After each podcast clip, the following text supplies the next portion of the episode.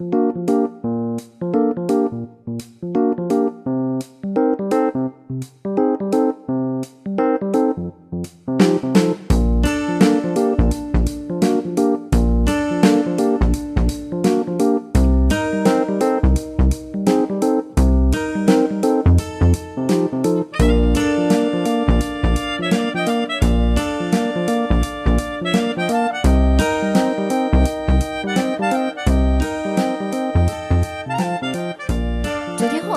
位显示者他提了一个问题，吼，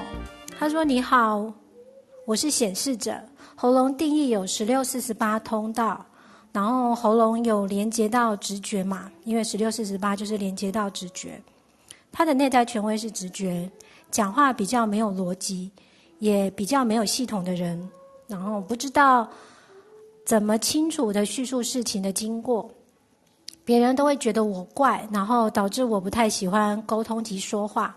然后他想问一下，该怎么样去改善这样的情况？哈，嗯，我的回答是这样啦，哈，你要理解一件事情，就是直觉中心的能量呢，它是跟当下有关，然后是一种直觉，说出来的通常都是一种当下的觉知。然后我给予的建议就是，或许你可以去观察一下。就是别人觉得你怪的时候呢，是不是你没有被邀请讲话？然后其实对方并没有准备好要再听你讲话。然后再加上就是以十六四十八这个通道来说，它是属于投射型通道，通常它得透过邀请才能比较的顺利的将自己的能量让别人接受。再来就是说，因为它是一个显示者哈，它拥有显示者的能量，其他类型的人呢？如果你要其他类型的人对你的能量场开放呢，还需要一些特定的技巧哈，跟嗯方式。然后我不知道你，然后还有就是我不知道他的设计，就是问这个问题的人，他的设计层面还有什么地方是有定义的哈？我相信那些有定义的区块啊，可能多多少少也影响了他在人际互动过程上的一些沟通的不顺畅，然后。至于呢，他说，嗯，他觉得自己讲话比较没有系统哦。我倒是觉得，就是说，如果你能够透过不断的反复练习，来训练自己讲话有逻辑或是有条理哦，这样应该多少是可以让别人听得懂你的表达。再来就是说，哦，记得我们昨天上课在讲喉咙中心的时候，有提到一个闸门哦，就是他，因为他说他有十六、四十八嘛，所以他就拥有十六号闸门的那个特质。十六号闸门的特质是讲的是我实验我鉴定过，或者是我没有实验我没有鉴定过，然后而产生的就是因为反复实验跟鉴定之后会产生一个我认同或我不认同哦，所以这个闸门是透过重复的呃实验跟修正来对一些事物产生一些鉴别力哈，进而得到认同。或许你可以稍微想想看一下，就过往在你跟外界沟通表达的时候。嗯，你表达的东西是你自己实验过吗？啊或者是说，你有没有认同认同那件事情，然后认同你所要表达的那个东西？好，以上呢，这些就是我给予的呃回答呢，都是有可能去改善呃这位发问者的那个沟通方式哈。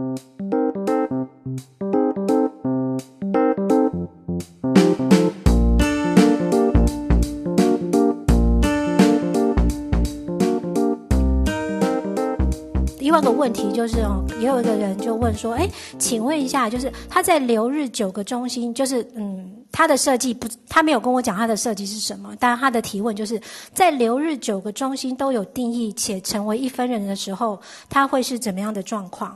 好，我的回答就是说，因为他也没有说他的设计是什么，他只是单纯问一个这样子，如果你的流日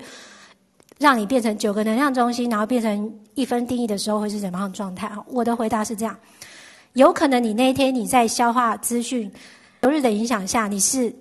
你呈现的状态是消化资讯的速度很快，或者是因为那一天你可能会一个比较能量上比较固执、比较无法同理外界的状态，或是呢那一天你因为九个能量中心都全满嘛，你有可能情绪起伏很大，然后也有可能你那天的脑袋想法很多，也有可能那一天你会是一个超级有动力的状态哈。基本上，因为你的问题不是很完整，那我只能给你这样的参考方向。有一个重点就是说啊，我们大家都要学习的，就是我们在观察的时候，你需要你理理解，先理解你的设计本身是怎么样的状态下，然后在流日的影响状态下，你有没有发现自己的一些行为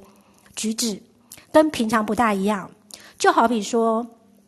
嗯，我是一个情绪中心未定义的设计呢。我自己有发现一件事，就是通常流日只要有四十九号闸门接通了我的十九号闸门，然后或者是说流日呢让我遇上了三十七、四十这个通道，我可能就我自己而言，我可能会在吃东西或是买东西的时候呢，可能会稍微有一种失控的状态。好，这里的失控呢，其实我要讲的就是我可能多买了一些我不需要的东西，或者是说平。就是明明就是跟平常一样的饥饿程度，但我那天可能就会不小心的吃过头，或是吃过多之类的哈。以上呢，这些的那种日常的，呃呃观察，自我观察呢，基本上哦，它是需要建立在一个知识累积到一定的程度，你才有办法多面向的观察。然后呢，最终有一个重点，就是你要告诉自己，我就是单纯观察啊，去看见自己不一样的状态，而不是要去批判说，啊，我怎么今天又多买很多东西？我怎么今天又多吃了很多东西？啊，这一切都不是很重要。你要把那个能量对你的影响放在一个比较中立的位置，哈。如果当你开始呃出现了一种哦，我这样不行，我这样不对，我怎么会被影响？哈，其实这个就是你可能升起了。一些这种嗯区别好跟坏的这种状态呢，基本上就是一个你的脑袋介入太多了哦。以上就是这个这两个问题的分享。